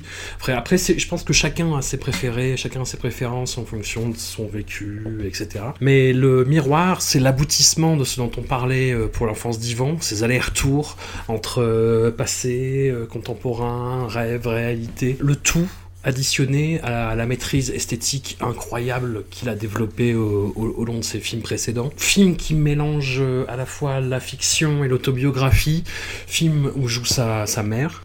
sa mère, sa femme, euh, il y a son père qui lit aussi. Enfin, il y a, y a- il y a tellement d'éléments biographiques euh, dans, dans- dans ce film-là. En fait, Enfin, c'est, c'est, euh, c'est donc c'est, il y a aussi ses poèmes à lui qu'il Mm. écrit. C'est vraiment Andrei Tarkovsky le film, Ouais. tu vois, le, le miroir en fait. et, euh, mais et je trouve que c'est, extrêmement bien fait. C'est quand même assez impressionnant. En plus, il, il- il refuse de faire un film euh, linéaire. Il part du principe que son- le miroir ne sera pas un film. euh, un film linéaire et que, et que du coup c'est extrêmement exigeant envers le spectateur de, de- de faire un film pareil, à tel point que d'ailleurs c'est très compliqué de suivre le, le, Mm. le- le film, mais, mais, mais si tant est qu'on qu'on souhaite le suivre, parce qu'au final, il n'est pas nécessaire de suivre le miroir. C'est ça qui c'est compliqué au début de, de- de se mettre dans, dans, les- dans cet, dans cet état d'esprit, parce qu'on ne sait pas à quoi s'attendre. Mais une fois qu'on a accepté, une fois qu'on a passé le contrat moral avec, avec Tarkovsky, qui va nous, en fait, il va nous faire un film totalement, enfin, en courant de, enfin, comme ils appellent ça, stream of consciousness, tu sais, le, Mm. le- cette espèce de méthode d'écriture. de pensée, ouais. Voilà, le flux de pensée exactement. À partir du moment où on a, on a décidé d'accepter le, le, que qu'il y a seulement André Tarkovsky qui connaît l'histoire, eh ben, on, se prend une espèce de, de gifle monumentale. Et, et moi, je pense que, enfin, avec Stalker, c'est, je pense qu'il est, il est deuxième. Il est pas loin, mais il est deuxième dans, dans- dans- au classement, quoi. Et, euh, et celui-ci, pour le coup, je l'avais pas vu. Tu vois, Euh, je l'ai dû le rattraper pour pour l'émission et, euh, et je, ouais, j'étais pas prêt, quoi. Ouais. Voilà. Enfin, je sais pas, c'est, c'est, c'est, c'est superbe. Et, et- et ce qui- et en plus, il y a un- un- quelque chose qui est extrêmement important dans, dans ce film-là, euh, c'est que c'est le seul film de Tarkovsky qui est euh, ancré dans le temps. Alors, je vais m'expliquer parce que on a donc son diptyque euh, soviétique, enfin, on a, son, son diptyque russe, euh, l'enfance d'Ivan Andrei Roublev, qui sont en effet euh, ancrés dans, une, dans un- une temporalité bien claire, donc la Russie du Moyen-Âge ou, euh, ou le- la Seconde Guerre mondiale. Mais encore une fois, c'est que de, que de la toile de fond. C'est-à-dire que c'est pas important de, de- c'est juste un cadre. Alors que le miroir, c'est euh, un film euh, qui euh, qui est le seul dans la filmographie de Tarkovsky à montrer des éléments de, de la vraie vie déjà d'une part, euh, dans le sens où euh, euh, il montre des, il utilise des archives, des images d'archives de la guerre, euh, notamment de, de, de, la fuite des, des communistes durant la guerre civile espagnole. Mm. Et il y a cette espèce de scène avec, les, avec la famille de réfugiés espagnols en, en Russie qui, est- qui est magnifique d'ailleurs, qui n'a rien, à- enfin, qui, qui, qui ne concerne pas du tout la famille de Tarkovsky parce que en gros, le- le- tout, la majorité du film, c'est sur la mère de Tarkovsky, en gros. Euh, et enfin ses parents en tout cas, et, lui étant gamin puis plus, plus, plus âgé. Et il y a cette espèce de scène qui arrive, un peu comme enfin, un cheveu au milieu de la soupe, qui se rattache à la vraie vie, quoi. En fait, qui se rattache en plus à l'horreur de la, de, de- la vraie vie, hein, parce que ça parle de guerre et de, de- fuite et de, enfin voilà, de, se réfugier. Je sais pas, je, je- trouvais ça hyper intéressant cette façon de, mélanger les éléments de froid et, euh, et violent de, de, de, de la réalité, de montrer des, des images d'archives et, et cette espèce de, rêve éveillé que constitue le, le, le miroir, quoi, Mm. en fait. Comme si, en fait, le, comme si ces, ces espèces d'images d'archives, c'était, c'était ça le rêve, c'était pas le, c'était pas le, reste du film, tu vois. C'était, euh, en fait, le miroir, c'est un film sur, sur le, le rêve, mais en fait, le rêve devient la réalité, et finalement, la, la- la réalité de, de, de- dans laquelle on vit, c'est peut-être ça le rêve, euh, au final, dans, dans, dans le, Le miroir. film m'a fait une impression très très paradoxale euh, à la fin de- du visionnage. C'est-à-dire que j'avais envie de me le mettre une deuxième fois parce que je trouvais ça. J'avais envie de continuer à être dans cet univers cinématographique là. Et surtout, euh, j'avais l'impression d'avoir raté une infinité de, choses. Mais le film est tellement fort que je me suis retenu. je me suis dit, ah non, je suis pas. Dé- dé- Déjà là, faut que je, digère un peu ce qui se passe. Mais ouais, donc c'est. Ah, c'est costaud, hein, Ah, Enfin, c'est un sacré bout. hein, ah ouais, euh, ouais, Film incroyable, parsemé de visions folles, euh, de, de, de, cadres complètement euh, magnifiques. Enfin, c'est. ouais. Tu peux pas le revoir une. Je pense que tu peux pas le voir deux fois d'affilée. Par contre, Enfin, non, je, pense que humainement, tu, enfin, il te faut, un, il faut une, faire une pause. Il faut que tu, faut que tu le digères. Quoi, il est Mhm. nécessaire. mais c'est vrai que t'as as, l'impression d'avoir vu un truc. Il faut une attestation ailleurs. pour le voir une deuxième fois. Non, mais je, en plus, je. Je sais pas, c'était. c'est, euh, alors, il faisait déjà ça dans, dans, dans Roublev euh, avec ses, euh, comme tu disais, ces, ces espèces de tableaux. Mais là, on est encore plus dans du tableau, c'est-à-dire qu'on a des, donc, des séquences qui, s'enchevêtrent, qui, mais qui, qui sont pas forcément connectées, si ce n'est à part le, le fait que ce sont euh, à peu près les, les mêmes personnages à chaque fois, mais dans, dans des périodes différentes. Et, et là, on- là, pour le coup, on sent vraiment le, le- comment dire, la- la- l'inspiration de, de- de- d'un autre réalisateur euh, soviétique, qui est Sergei Parajanov, Ouais. euh, où, où, euh, lui, il fait, alors lui, il fait carrément des collages, quoi. Enfin, c'est lui, c'est c'est que des euh, et souvent il n'y a même pas de mouvement dans le cadre en fait. Donc c'est vraiment on présente des, des, des, tableaux euh, vivants quoi. Euh, et il y a ça aussi en effet dans dans le miroir. Et on, enfin on sent que les, fi- les films enfin ces deux fi- enfin les, films de Parajanov et de Tarkovsky commencent à se répondre aussi dans, dans, cette idée là et en plus de ça on n'en a pas parlé dans concernant Andrei Roublev mais il y a, donc cette cette obsession que Tarkovsky a pour la peinture, il n'a pas d'obsession que pour la peinture, il a l'obsession pour, pour la sculpture et l'obsession pour la musique. D'ailleurs, il, il considérait que le cinéma c'était un peu un hyper art dans le sens où euh, ça, ré- ça, ré- ça ramenait tous les autres arts, hein, donc la musique, la sculpture, la peinture, euh, le théâtre, etc. Et, euh, mais il a vraiment ce- cette obsession pour, pour la peinture et notamment pour la peinture de, de la Renaissance, quoi, donc le- notamment l'école flamande et cette, cette obsession qu'il a pour le, le tableau de Bruegel l'Ancien, de- des chasseurs dans la neige. Qu'on qui- retrouve au là, début de qui- que là, Mélancolia. dans le, dans le miroir, il reproduit littéralement dans, dans, dans le film. Ouais. Euh, alors qu'on le voit dans Solaris, euh, il apparaît dans Solaris puisqu'il fait partie de la station euh, orbitale, et dans, dans le miroir, en fait, il reproduit carrément le plan. C'est-à-dire, Mhm. enfin, euh, pas carrément parce qu'il ne le reproduit pas en tant que tel, mais quand il y a cet, en- cet enfant habillé en rouge dans, dans- dans la neige et au- avec au fond des gens qui bougent, c'est clairement le tableau de Bruegel l'Ancien. Et c'est- je trouve ça hyper intéressant aussi cette façon de, de- de- euh, comment dire, de, de présenter un film, enfin de, de- en fait de réfuter euh, tous les codes de narration euh, qu'on connaît à l'époque, quoi. Mm. Et de dire en gros, je vais vous montrer des, des scènes, quoi. Enfin juste des, des scènes. Ça c'est Ouais. Ah, c'est la reconstitution du vécu comme une série de sensations, de. C'est que des souvenirs qui Ouais. s'ent- qui s'entrefilent, c'est tout. C'est euh, ouais, c'est en gros, euh, je me suis rappelé de tel truc à ce moment-là et puis je l'ai connecté à tel truc. Enfin, et, et peu importe la raison pour laquelle je le connecte, mais moi en fait je vous le présente comme tel et vous le prenez ou vous le prenez pas quoi. Je, je trouve ça, ouais, c'est assez fabuleux. De, de c'est faci- aussi fascinant que que c'est euh, euh, confondant Hmm. en fait. Deuxième incursion dans la science-fiction, t'es prêt Mathieu? Oui, ah bah oui, là là, je suis chaud. 1979, Stalker, œuvre. Encore une fois, monumental. Jamais autant employé monumental dans un podcast avant. En même temps, on parle de Tarkovsky, les. Bon, bref, bah, voilà. Donc, Stalker, film qui infuse la science-fiction contemporaine encore, jusque dans un roman comme Les Furtifs d'Alain Damasio, dont le titre est un hommage à peine déguisé au film de Tarkovsky, qui est une adaptation du, d'un roman de deux auteurs très très très importants dans la science-fiction russe, Boris et Arkady Strugatsky, à qui on doit aussi euh, Il est difficile d'être un dieu, qui a été adapté donc par Alexis German, est sorti euh, en 2013, film incroyable, euh, comme je le disais, qui doit quand même beaucoup à Tarkovsky là aussi. Stalker, film univers euh, total, alors voilà, le... On, on est dans un monde un peu étrange. Il y a une zone euh, à laquelle ne peut accéder que, euh, on peut accéder que via un stalker, donc un espèce de chasseur furtif. Passeur. Un passeur, euh, qu'est-ce que c'est? Est-ce que c'est euh, un, un résidu euh, du- d'une explosion, euh, d'une guerre, une météorite, euh, des, aliens, euh, on- on- euh, une autre dimension? On ne sait pas. Toujours est-il que... Moi j'ai une théorie. T'as une théorie. eh ben très bien. Vas-y, champion. Est-ce que tu as, remarqué que, enfin, moi, je, pense que euh, la filmographie de Tarkovsky s'articule en trois périodes. Ouais. Donc, on a le diptyque euh, russe, comme, comme je disais tout à l'heure. Euh, on a euh, les deux films euh, qu'il fait euh, en exil, euh, donc la, Le Sacrifice et, et Nostalgia. Et on a euh, ce triptyque euh, qui, à mon am- moi, je, pense, je considère les- ces trois films comme connectés. euh, euh, c'est Solaris, Solaris, Le Miroir et Stalker. Mm. Et euh, connectés pour différentes choses, et notamment, je sais pas si tu te rappelles, dans Le Miroir, il y a une explosion atomique. Oui. Et ben moi, je reste persuadé que cette explosion atomique de, du miroir, elle préfigure le- la zone de Stalker.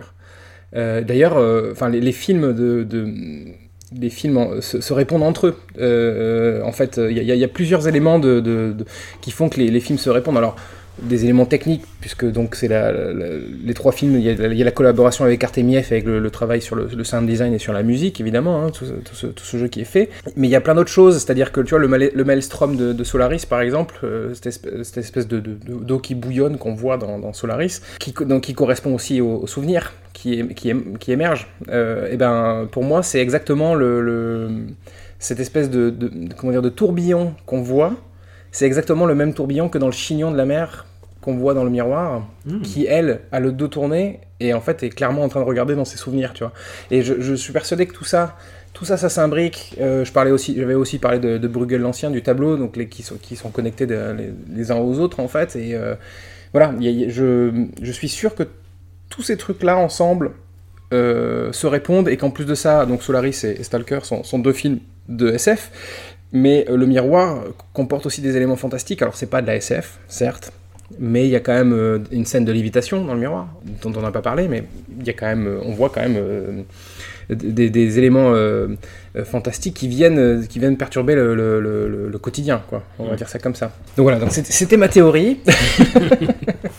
il faut aussi, euh, je crois que, alors, je trouve le film intéressant sur plein de choses, mais notamment le fait que, encore une fois, je vais revenir sur, sur ce, ce personnage du passeur qui, qui est donc le, le- le- l'idiot absolu, en fait, Ouais. la, la pureté incarnée, en fait. euh, euh, Le Candide. et oui, c'est ça, c'est le Candide. Et puis, et en plus, euh, il y a un truc qu'on qu'on retrouvera plusieurs, à plusieurs reprises aussi, encore une fois, chez, chez, chez Tarkovsky, c'est il a cette trace blanche sur la tête, euh, comme s'il avait été marqué par le divin. Tu vois, euh, comme s'il c'était un homme choisi en fait par le, par, par le divin et il a ce, ce, ce- ce grosse trace blanche dans les cheveux, un peu comme la, la barbe à Edouard Philippe mais en moins dégueulasse. Et pareil, on, on a le même, on a le même personnage dans Nostalgia avec le, le poète Andrei, et puis on a aussi ce, ce, ce soldat qui saute sur la grenade dans le miroir, qui lui aussi a une sorte de trace sur la tête. Et, il y a- et là, là, pour le coup, ce, ce- le personnage de l'idiot, encore une fois, et là, il est exacerbé au plus haut point, euh, parce qu'en plus, on se retrouve avec ces deux, donc le, le- c'est le poète et le scientifique, si je dis pas de bêtises. En fait, Stalker, c'est le seul film que j'ai pas revu pour, euh, pour le, Hmm. pour la, pré- pour la préparation, parce que je l'ai vu tellement de fois que je, je considère que j'ai plus besoin de le voir. Et euh, ce sont des sceptiques, ce sont, je l'ai déjà dit tout à l'heure, mais ce sont des sceptiques, ce sont des nihilistes, ils ne croient plus en rien. Ils, ils sont- en fait, ils attendent la fin du monde. Euh, euh, alors que lui, euh, lui, lui, il attend pas la fin du monde. Le seul truc qu'il attend, c'est de retourner dans la zone dès qu'il peut, en sachant très bien qu'en plus, il, va en mourir, quoi. Enfin, ça, va lui, il sait très bien qu'à un moment, ça va lui coûter, lui coûter la vie. Et je trouve ça fabuleux, en fait, ce, personnage qui, est prêt à, mourir pour ses idées, en fait, alors que les autres n'en ont plus. Et puis après, bon, bah, il y a, évidemment le sens du cadre. Enfin, je veux dire, il y a une maestria euh, de- filmique qui est hallucinante. Enfin, il y a des plans. euh, encore une fois, c'est des espèces de tableaux. Le, le, le- le- le plan avec les, les- les- avec les tas de sable quand ils sont dans l'usine. euh, puis même les plans aquatiques avec la. Quand je me rappelle ce plan de la bombe là qui qui, qui fuit sur le carrelage avec les poissons qui viennent de la becter. Et puis, enfin. il- il y a tellement de choses magnifiques et euh, mais, le, mais moi le plan que je préfère le plus c'est deux plans en fait. Alors par contre je vais spoiler, je suis désolé. Euh, ou alors je peux, essayer, je peux aussi décider de ne pas en parler. Mais en gros il y a une... euh, en fait, c'est ce qui aussi a fait que Stalker, c'est mon film préféré de Tarkovsky, un de mes films préférés tout court d'ailleurs, qui fait partie de mon petit panthéon du cinéma. Il y a une sorte de, de, de- merde, de, de twist en fait à, à la fin de, de Tarkovsky, euh, qui est complètement inattendu. Et, euh, et quand j'ai vu ce twist, je me suis dit, mais putain, mais oui Mais oui Bon, alors Mathieu, Oui. quand même, Oui. de- depuis tout à l'heure, tu, n'es- tu n'es qu'enthousiasme, tu n'es que joie, tu n'es que radiance.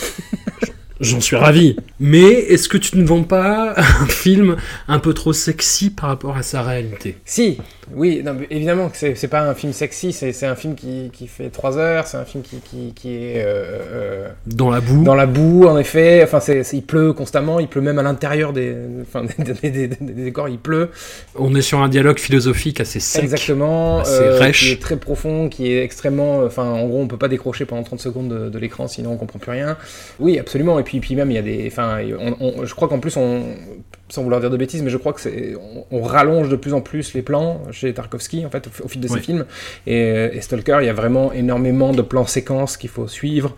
Oui, c'est pas, euh, c'est pas une, une balade champêtre euh, au bord d'une rivière, d'accord mais, euh, mais quand même, enfin, il arrive à sublimer ça pour, pour, pour, rendre, le, pour rendre le film, je sais pas, grandiose en fait. Et, et, alors, ok, il est laid, enfin, il est laid, c'est pas qu'il est laid, mais c'est qu'on on, on peut trouver du beau dans, dans, dans une usine désaffectée euh, dans laquelle euh, il y a des dégâts des eaux partout, quoi.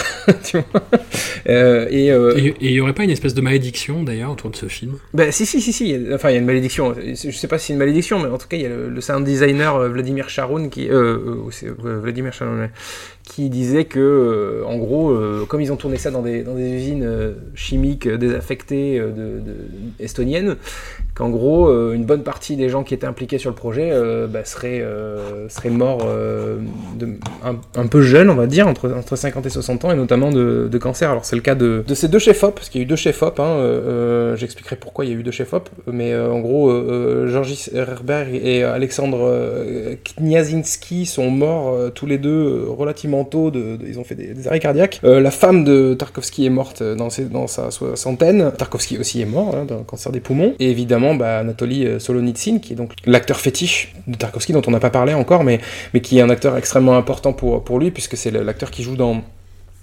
qui joue Andrei Roublev, euh, qui, apparaît dans, le miroir, au début du miroir, et qui, qui là incarne le, poète, euh, et qui aurait dû jouer dans Nostalgia, et qui aurait dû jouer dans, Le Sacrifice, et qui donc est mort extrêmement jeune, en 1982, euh, voilà, et ce serait dû à un empoisonnement global des gens qui auraient un peu trop tourné dans, ces usines-là. La raison pour laquelle, enfin il y a eu deux chefs-op, en fait, c'est parce que Georges Herberg, qui était donc le chef-op initial, bah, a foiré les négatifs. Enfin, c'est pas lui qui a foiré les négatifs, mais en gros, euh, ils ont bossé avec une pellicule particulière, Kodak, que les labos russes n'avaient pas l'habitude de, de- de- avec laquelle les, les labos russes n'avaient pas l'habitude de, bosser. Pendant un an, ils ont fait des prises de vue extérieures. Et elles étaient foutues. Euh, ils, ont mal développé le truc. Et en plus de ça, il y avait des conflits entre, entre, entre Herberg et, Tarkovsky. Ils n'arrivaient plus à s'entendre. Et résultat, euh, il a dégagé Herberg. Et euh, pour la petite anecdote, en fait, Herberg lui aussi avait déjà remplacé euh, Vadim Youssov donc son chef-op, euh, le chef-op attitré de Tarkovsky, euh, sur le miroir, parce que Tarkovsky voulait filmer sa mère, sa propre mère, à son insu, pour que ça puisse figurer dans le miroir, et en fait, apparemment, euh, Vadim Youssef a été pris d'un- problème éthique et déontologique, et, s'est barré du miroir, en fait, a dit non, moi, si tu fais ça, je le fais pas, et donc, donc du coup, il s'est cassé. Voilà, donc pour ça, c'était pour la petite anecdote sur les, les jeux de chaises musicales entre les, entre les techniciens de Tarkovsky, qui avait l'air d'être un mec un peu particulier, d'ailleurs, un peu, un peu compliqué à à bosser avec, parce qu'on en parler aussi dans le sacrifice, hein, évidemment, il y a aussi pas mal de choses à dire là-dessus. Mais oui, euh, faut pas oublier donc que Stalker, c'est aussi le, dernier film de, de la paire Tarkovsky-Solonitsyn, quoi, euh, qui était, euh, bah, qui, fonctionnait bien, quoi. Voilà. C'est le moins qu'on puisse dire. C'est le dernier film qu'il tourne en Union soviétique, en Union soviétique. En union Euh, il se lancera dans un autre, en union, en union tellurique.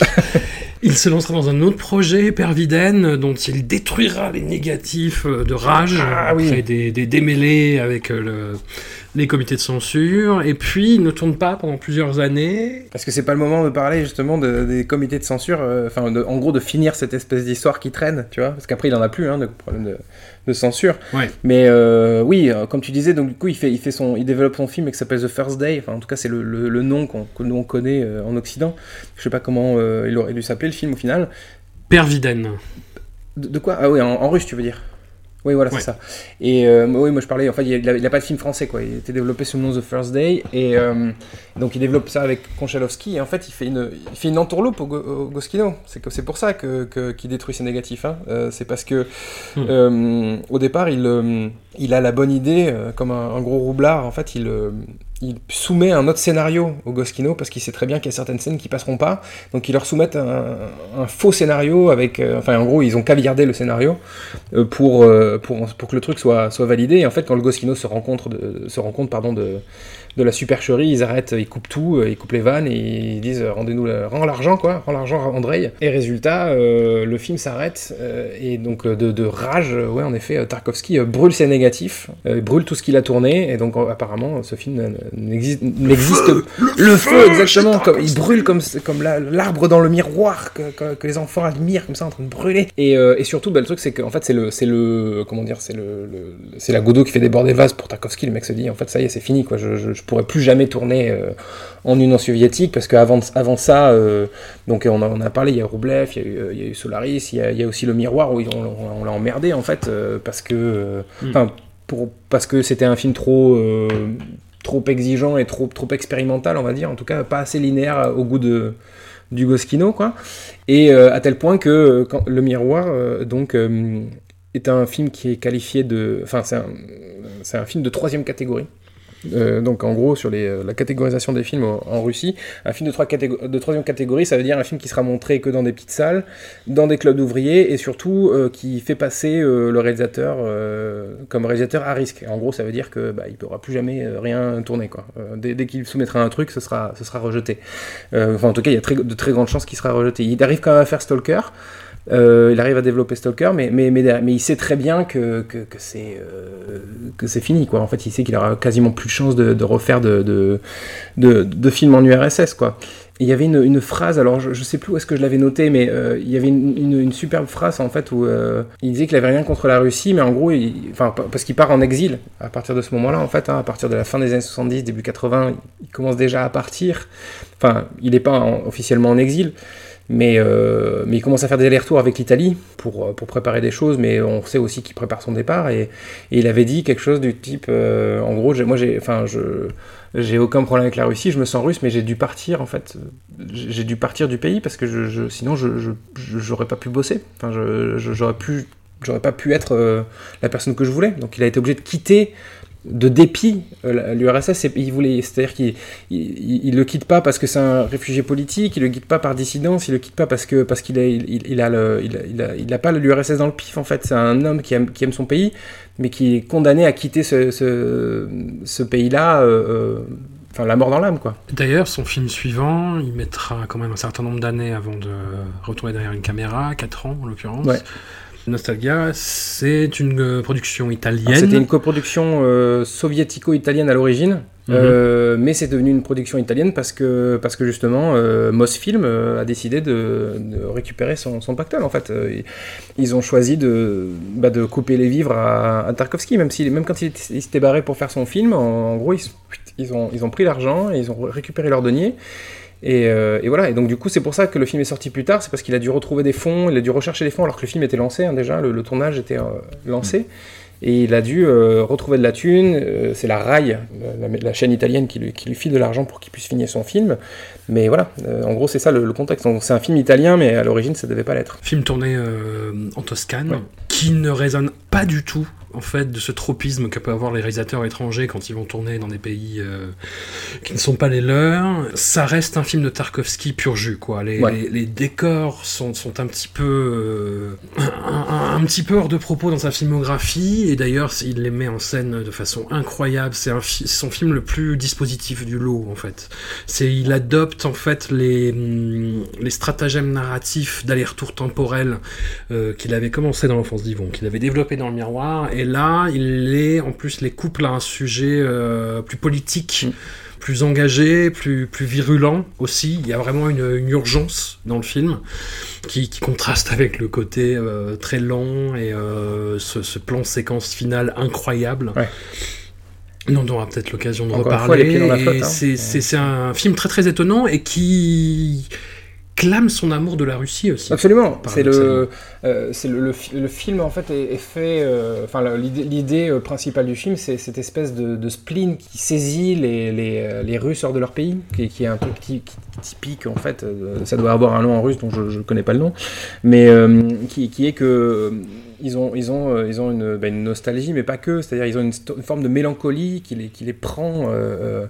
Euh, au, plus profond d'eux-mêmes euh, euh, lorsqu'ils quittent leur pays. En fait, ils, ils ont le, mal du pays.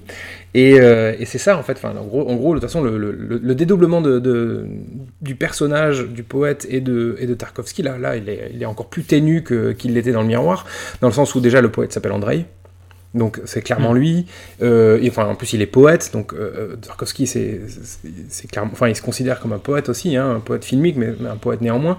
Donc clairement, le mec, là, il se met en scène et, il, et en plus, il se met, euh, il- tu, le sens, il a l'air comme une âme en peine. euh, Il, euh, il, est en, Italie, il baragouine un peu d'italien, comme comme c'est le cas de Tarkovsky, mais finalement, il est, euh, enfin, il, switch très vite en russe. Donc il y a, voilà, il a, il a, euh, c'est c'est complètement, enfin, c'est Tarkovsky euh, lui-même le, le, personnage, quoi. Et puis, et puis, il, n'arrête pas de convoquer en plus. Alors autant les précédents films de Tarkovsky convoquent les éléments du passé, peu importe euh, quel qu'il soit. Là, on est carrément sur des symboles. Je pense notamment à cette espèce de plan hallucinant dans la cathédrale ouverte. Euh, la cathédrale Oui. détruite où, on- où- où, euh, donc Andrei le poète est, est couché euh, sur le sol avec son chien, avec la datcha derrière, et tout ça c'est dans la cathédrale. On voit, on voit les- des poteaux électriques aussi, et puis il y a y de la neige qui tombe quoi. Et ça c'est la Russie in a nutshell quoi. Enfin, c'est la Russie en un plan qui tombe. Et, et en plus c'est vraiment, euh, enfin, en gros, c'est l'image d'Épinal de, de, de, Tarkovsky, de, ce que- Tarkovsky pense de, la Russie, en tout cas de ce, dont il se rappelle, quoi. Et, euh, notamment, je pense, euh, le fait qu'il y ait un chien, par exemple, partout. Parce que finalement, enfin après, bien y réfléchir, hein, les édifices religieux, les dachas, la neige, d'accord, ça c'est russe. Pourquoi il y a un chien? En fait, c'est juste parce que Tarkovsky, il a sa femme, son fils, mais il a aussi son chien. Et, euh, et en fait, il est, ce qu'il ce qu'il détruisait, c'était de ne pas pouvoir réunir sa femme, son fils et son chien, donc sa famille, pour les faire venir en Italie. Et c'est hyper important. Enfin, il y a vraiment le, le- c'est le, c'est il est empreint d'une sorte d'une forme de mélancolie. On sent que Tarkovsky, il est, euh, il est, euh, il est détruit par ce film en fait. Et il y a aussi un autre film qui est contenu dans celui-là, que je n'ai pas cité, c'est Andrei Roublev, dans ce côté, euh, bah, dans ces personnages qui ont une éthique tellement forte qu'elles finissent par tout emporter, y compris eux-mêmes en fait. Il, y a, il y a ce personnage qui, qui... Il y a cette scène complètement dingue du, du discours suivi de l'immolation par le Ouais. feu. Il y a la promesse qui n'est pas tenue par le, le personnage principal, dont il va s'acquitter à la fin Mhm. euh, Ouais. jusqu'à en payer le prix final. Enfin, ouais, c'est- un film qui est terrassant. Enfin, moi, là, qui m'a laissé euh, euh, vraiment euh, sans voix, vidé. Enfin, tout, c'est l'épitome de la mélancolie de Tarkovsky qui irrigue tout son cinéma, quoi, et qui aboutit à un résultat qui est assez désespéré. c'est ça, c'est c'est crépusculaire comme film. Enfin, c'est vraiment. euh, Enfin, on se dit que là, euh, enfin, c'est la fin pour Tarkovsky. quoi. Il, il peut plus. euh, il a, il a plus, il a plus de jus. Il peut plus y aller. Enfin, on, on se dit que c'est la- c'est son dernier film au final. Et puis, et puis pour, et pour, en plus, pour renforcer ce que tu disais sur, sur Andrei Roublev, il y a, euh, c'est un des, un des films qui met le plus l'accent aussi sur le, sur la- la- l'aspect pictural aussi, euh, dans le sens où euh, euh, il y a énormément d'œuvres picturales, notamment des œuvres de, de la Renaissance ou du, du, du, Moyen- Âge. Quoi. On, on t- c'est tourné aussi dans des, dans des édifices euh, qui correspondent à la Renaissance et au Moyen Âge. Il y a énormément de... de- et ça, moi, ça renvoie à Roublev aussi, pas mal, de, de, retrouver ce, ce, ce décor-là, on va dire. Puis cette notion de cadre dans le cadre. Exactement, et ça aussi, en fait, ouais. c'est de composer des, des, bah, en fait, des, des, des peintures, euh, des peintures mouvantes euh, avec, euh, avec cette espèce. D'ailleurs, il, il filme souvent les maisons comme ça. Plus, ça avance dans, sa, filmographie, plus il le fait. Mais là, dans, Nostalgia, on, atteint un, un, summum de, composition de cadres. Où en fait, là, on a carrément des fois trois fois trois, euh, profondeurs de champ différentes dans une seule et même maison euh, en raison de, jeux d'éclairage ou de jeux de, de, couloirs, de portes, etc. Et euh, ouais, on est, clairement là, on est face à ce, ce cadre dans le cadre, euh, mais porté, euh, porté à son paroxysme. Quoi. Il lui reste pourtant un film qui est euh, le plus mal aimé de, de- de nos services, en tout cas. Il le réalise à l'invitation, quasiment, je pense qu'on peut le dire, de d'Ingmar Bergman, qui euh, le fait tourner sur son île du Faro. Alors, non, en fait, non. Euh, c'est faux. Euh, il, il, il tourne pas. c'est une, une, une fausse idée que les gens se font. Il tourne pas au Faro. Mais en revanche, il tourne à Gotland, qui est une autre île suédoise dans laquelle Bergman a beaucoup tourné. Voilà, donc ça, ça, ça Hmm. correspond quand même à ce que tu vas dire. C'est très étrange. C'est- un film euh, qui correspond. Je dirais que c'est celui qui correspond mieux aux, images clichés qu'on peut avoir du cinéma de Tarkovsky, qui voilà, qui fait s'étirer les séquences dans de longs plans séquences avec des dialogues assez assez vaporeux en même temps très signifiants, dont parfois la signification nous échappe, zébrés de, de, de fulgurances visuelles sonores absolument incroyables. Par contre, voilà. Mais, mais, euh, tou- toujours est-il que moi ça m'a ça m'a laissé. euh, Enfin, j'ai trouvé le film très très très hermétique pour le coup Ouais. même s'il est assez clair a priori dans ses intentions. Ouais, je sais pas, il y a, y a comme un détachement en fait, qui est une espèce limite de parodie du style Bergman aussi. Oui, absolument, c'est ça. C'est enfin, euh, c'est aussi pour ça que je j'ai beaucoup de mal à apprécier le, le sacrifice, c'est parce que hum, je vois pas forcément comme un. Enfin, c'est un film qui transpire les thèmes euh, certes, mais, mais, mais ça reste euh, ça reste un, film très bergmanien aussi, comme tu le disais. Et, et, et, et en plus de ça, ça vraiment. Enfin, c'est même pas qu'il est bergmanien, c'est qu'il est. On sent qu'il y a l'ombre de Bergman qui plane au-dessus, c'est-à-dire que donc, donc tu disais, euh, c'est tourné euh, en, Suède, sur une île dans laquelle euh, Bergman a tourné. Bergman lui met à disposition son, son chef opérateur, Sven. Euh, euh, euh, on retrouve Erland Josephson qui, qui, qui jouait Domenico dans, Nostalgia, certes, mais, mais en fait, il est encerclé, en fait, il est vraiment enfermé avec des, avec des, des proches de Bergman. Et, euh, et moi, j'ai énormément de mal avec le cinéma de Bergman, j'y arrive vraiment pas. C'est-à-dire que j'en ai regardé euh, pas mal déjà pour me faire ma propre idée, ça, ça ne passe pas du tout. Et j'ai vraiment eu la, T'as fait Persona? Euh, j'ai alors j'ai pas, oui, j'ai pas vu Persona, j'ai pas vu Fanny et Alexandre, je sais les, les, les bons, on va dire, mais bon, j'ai quand même vu le, quand même vu le septième saut, j'ai vu euh, euh, les, les, fraises sauvages, enfin, j'ai, j'ai- voilà, j'ai vu des choses. C'est pas, c'est pas les- une question de bon et de mauvais, c'est, c'est une question de. hum, c'est les, films qui peuvent le plus facilement euh, t'introduire à son Oui, univers. bien sûr, bien sûr. Mais je pensais que le septième saut passerait, tu vois, et finalement, c'était pas le cas. Voilà, donc, enfin, après, bon, c'est vrai que c'est difficile de dire, oui, Bergman, euh, j'aime pas, j'ai vu trois films, alors qu'il en a fait 40, mais, mais voilà, c'est comme dire, euh, j'aime pas Romer, euh, j'ai vu Pauline à la plage, j'aime pas Romer, ouais, bah, enfin, fais-toi une opinion en regardant les 25 oh, autres, quoi. tu sais, dans la cinévie contemporaine, ça se fait beaucoup. Oui, je sais, je sais. Mais euh, voilà, et donc euh, du coup, j'ai vraiment le- la sensation, la désagréable sensation de me retrouver face à un film de Bergman, et je- ça m'angoisse un peu d'ailleurs. Euh, euh, et, Ouais. et- et- et- Tu, je t'entends te gratter. euh, ouais. j'ai envie de, de- de rentrer en moi, tu sais. Et, donc oui, je, je- je trouve que ce- ça, ça, comment dire, c'est, hum, c'est pas un film entièrement, euh, euh, profondément tarkovskien. Et, euh, voilà, j'ai du mal avec ça. Et en plus de ça, alors ça c'est aussi quelque chose que j'ai remarqué sur le, le, comment dire, le cheminement de sa filmographie, c'est que Tarkovsky, plus on avance dans sa filmo, moins on filme l'extérieur, plus on est enfermé dans une maison.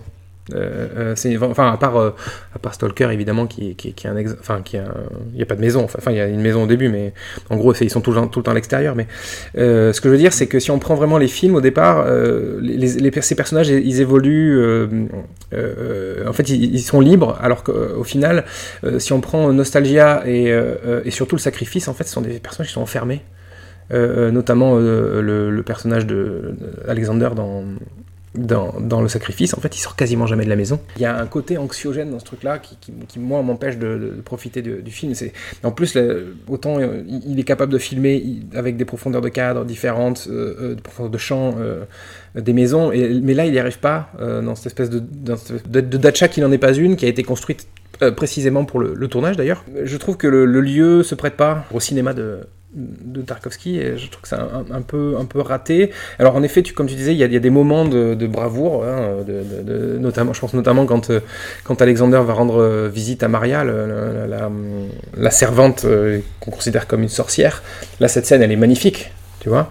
Mais, euh, mais à part ça, il y a- je trouve qu'il y a finalement... euh, il n'y a pas grand chose à se mettre sous la dent. euh, euh, et puis, euh, bon, euh, ce fa- le fameux plan, euh, enfin, le fameux dernier plan qui n'en est pas un, où Alexander euh, bah, met le feu à sa maison, quoi. Mais Ouais. je sais pas, ça, ça manque un peu de. Ouais, Bah, Il y, a- il y a toutes les irruptions, en fait. Le, c'est ça qui est, qui est assez éloquent, euh, malheureusement. C'est que le, le film m'a fait vibrer quand il y a des interruptions. Tu vois, Oui. quand il y a les, euh, les avions qui passent au-dessus, ou Oui. euh, quand il y a des annonces euh, pétaradantes de, de- par rapport au monde extérieur.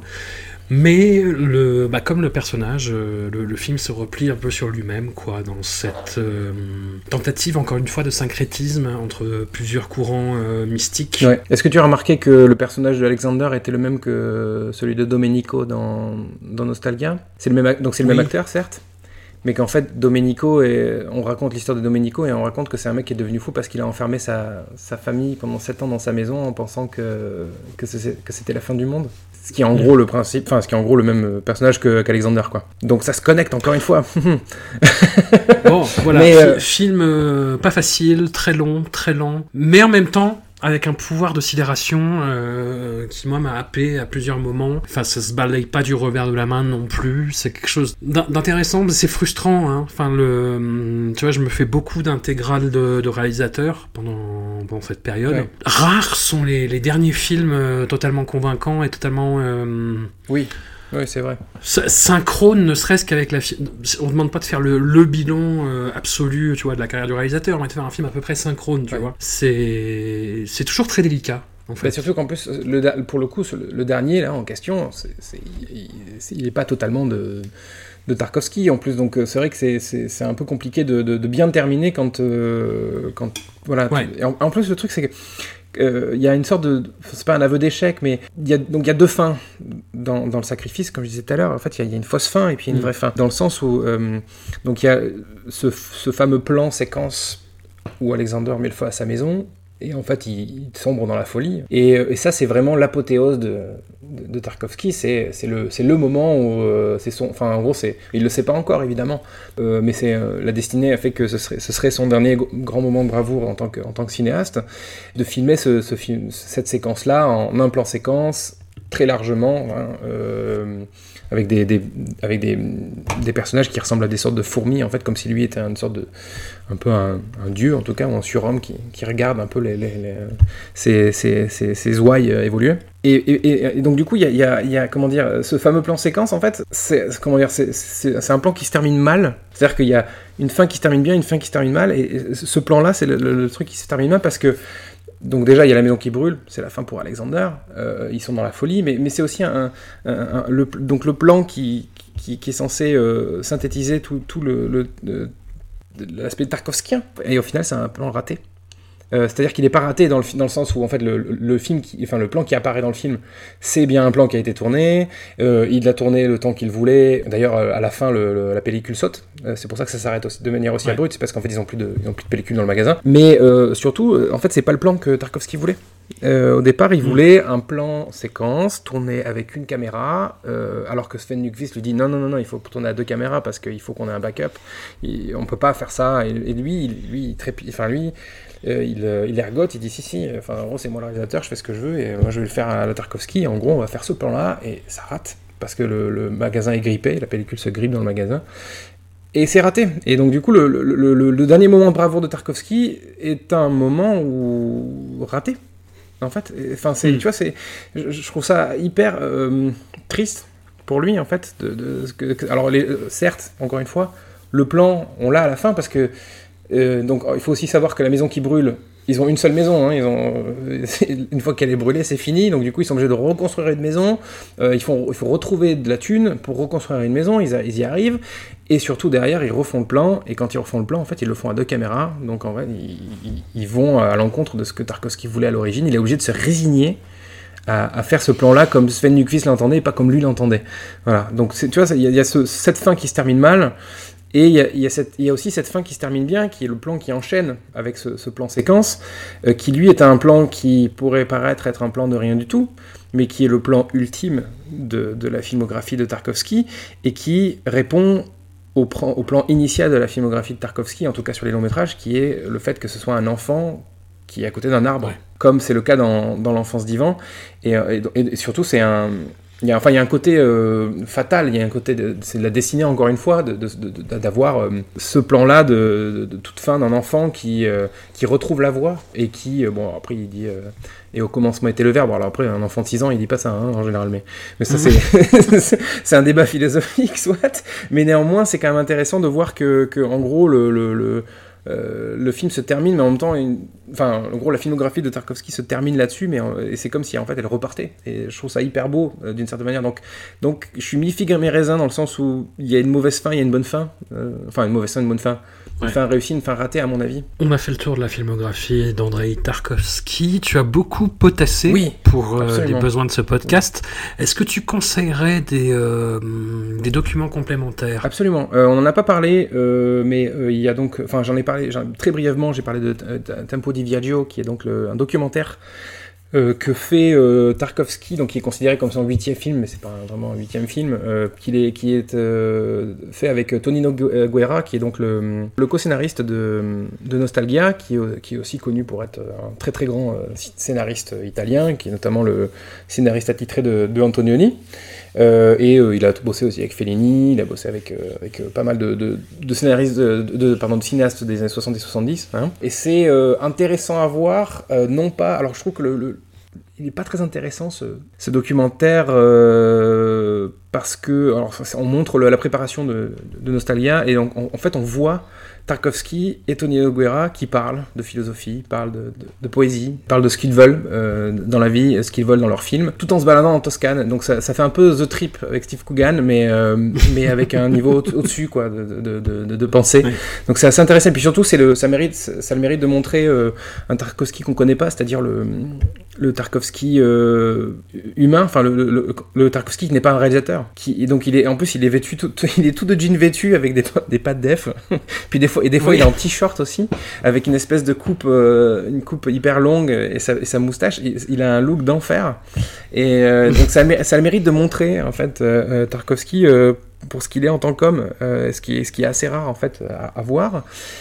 Et, euh, et ensuite, on a euh, là pour le coup, il faut vraiment le voir. euh, c'est une, journée dans la vie d'Andrei Arsenovitch, qui est, donc le, documentaire que Chris Marker fait en, ça sort en 99, mais il le fait bien avant. il le tourne alors que, alors que Tarkovsky est sur le point de, mourir, donc en 86. euh, à Paris, enfin à Neuilly-sur-Seine, et il le filme au moment des retrouvailles avec sa femme et son fils qui ont été autorisés à, à venir le rejoindre euh, en, en- en Occident. Et après, euh, du coup, Chris Marker euh, déroule euh, toutes les thématiques de, de Tarkovsky. Donc en gros, c'est euh, en 50 minutes, vous allez voir ce que nous, on a fait en 3 heures. Et, euh, et, en, bien mieux évidemment parce que c'est Chris Marker. Mais non non c'est un super euh, un super documentaire et puis euh, et en plus ça s'inscrit dans la, dans, la, collection cinéaste de notre temps qui la, collection de, de André Labarthe qui est, qui, est super en fait. Et donc ouais allez voir celui-ci et vous avez aussi Moscow Elegy enfin Moscow Elegy donc l'élégie de Moscou qui est réalisé par Sokurov mais qui en fait reprend principalement des, des, éléments de, de tempo di viaggio, donc c'est pas forcément hyper intéressant, mais, euh, mais voilà, il y, y, a plusieurs documentaires pour, pour se renseigner, et surtout ce qu'il faut lire en fait, et pas regarder, il faut lire le journal intime de Tarkovsky jusqu'à sa mort, qui s'appelle ouais. euh, time, time, Within Time. Alors, faut, faut, être, faut être sûr que l'anglais vous rebute pas par contre parce qu'il n'existe pas en français. Mais pour ceux qui, pour les anglophiles, euh, c'est un, un, journal intime de, de, toute la filmographie, enfin de toute la vie de, de, de, Tarkovsky à partir du moment où il commence à faire des films jusqu'à sa mort. Voilà. Et c'est hyper intéressant parce que là, on, encore une fois, on rentre dans, le, dans la, la sphère privée de, de Tarkovsky, et, mais aussi euh, dans ses mécanismes de pensée. Et c'est euh, mmh. extrêmement intéressant. Bon, bah écoute, on a fait un, un tour succinct, mais euh, assez passionné du sujet. Absolument. Je t'en remercie. Je t'en remercie vraiment beaucoup. C'est moi qui te remercie. Les films de. Ah. Les films de Tarkovsky sont euh, visibles en ligne gratuitement. Ouais. Régulièrement, il y, a y de nouveaux liens qui se créent sur YouTube, donc n'hésitez Mais euh, ils ont aussi été mis. Euh, alors, je ne me rappelle plus le nom du site. Il faudrait que je le retrouve. je ne sais pas si c'est russie.com ou russie.fr. Enfin, c'est russie.fr. russie.fr qui les a mis à disposition aussi gratuitement. Tout à fait. toute, enfin, toute l'intégrale, enfin tous les, tous les longs métrages en tout cas. Ouais. Pour, les, pour les voir, allez-y, profitez-en parce que c'est. Ouais, pas, on n'a pas toujours l'occasion de, de les voir. Après, bon. Encore une fois, vaut mieux les voir au cinéma, mais c'est bien aussi de les voir euh, sur petit écran. voilà, non, mais si vous avez une installation pas dégueu euh, chez vous, euh, allez-y. Ah, c'est clair, non, mais c'est sûr, c'est sûr. Voilà. Ouais. Mathieu, on se retrouve la semaine prochaine oui pour le 13e épisode de KGB. Il n'y aura pas autant de cinéma, mais ouais, ouais. Ah, non. on est en train de mater les films, c'est dur. Hein. On spoil un peu, mais on arrive, on a, c'est bien qu'on arrive au bout quand même. bah écoute, merci. À très bientôt. À tout vite. Salut. Ciao.